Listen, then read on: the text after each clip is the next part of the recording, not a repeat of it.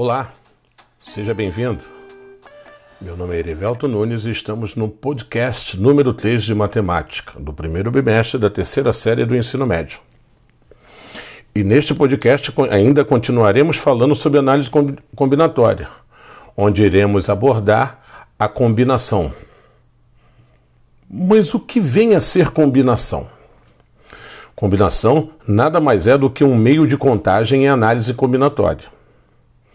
Existem duas formas de combinação: a combinação simples e a combinação composta. Cada um possui seu próprio uso e suas características, mas aqui iremos tratar apenas da combinação simples.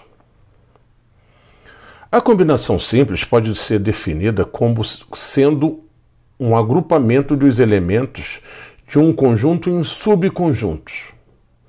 Na combinação, a ordem dos elementos não é considerada na formação dos subconjuntos, ou seja, por exemplo, o subconjunto AB e BA são iguais, pois a ordem não é importante, devendo ser considerado apenas uma única vez na contagem da quantidade de combinações. A fórmula geral para encontrar as quantidades de combinações simples de um conjunto é representada por combinação de n elementos P a P, que é igual a n fatorial sobre P fatorial vezes n menos P fatorial, onde n é representado pelo número de elementos de conjunto e P é considerada a quantidade de elementos por subconjunto, ou taxa.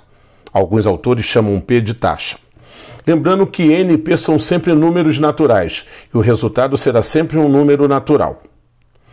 Para exemplificar, pense na seguinte situação. Um pesquisador científico precisa escolher três cobaias num grupo de oito cobaias. De quantas maneiras ele pode realizar a escolha dessas cobaias? Bem, Analisando friamente, você pode observar que não existe uma ordenação na hora de fazer a escolha dessas cobaias. Não existe uma ordem. E nós iremos formar um agrupamento a partir de um grupo já existente de elementos, que é a quantidade, na verdade, de voluntários, certo? Ou de cobaias, do grupo total de cobaias que corresponde a oito. Então, para resolver esse problema, basta que eu determine a combinação de oito elementos 3 a 3, onde 8 é o número total de elementos do conjunto, né, o número total de cobaias, e 3 representa a taxa, ou seja, a quantidade de elementos que serão utilizados para serem as cobaias do meu experimento. Então eu terei combinação de 8 3 a 3, que é igual a 8 fatorial sobre 3 fatorial vezes 8 menos 3 fatorial.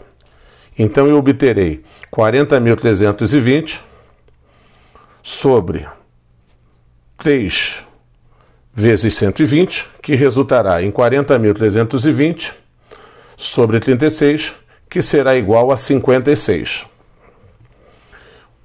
Ou seja, a conclusão que nós chegamos é que o pesquisador pode realizar a escolha de 56 maneiras distintas.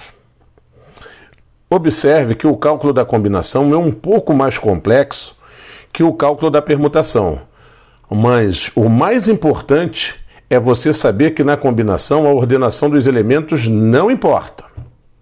Tudo bem? Bem, pessoal, com isso chegamos ao final de mais um podcast. Um grande abraço e até a próxima.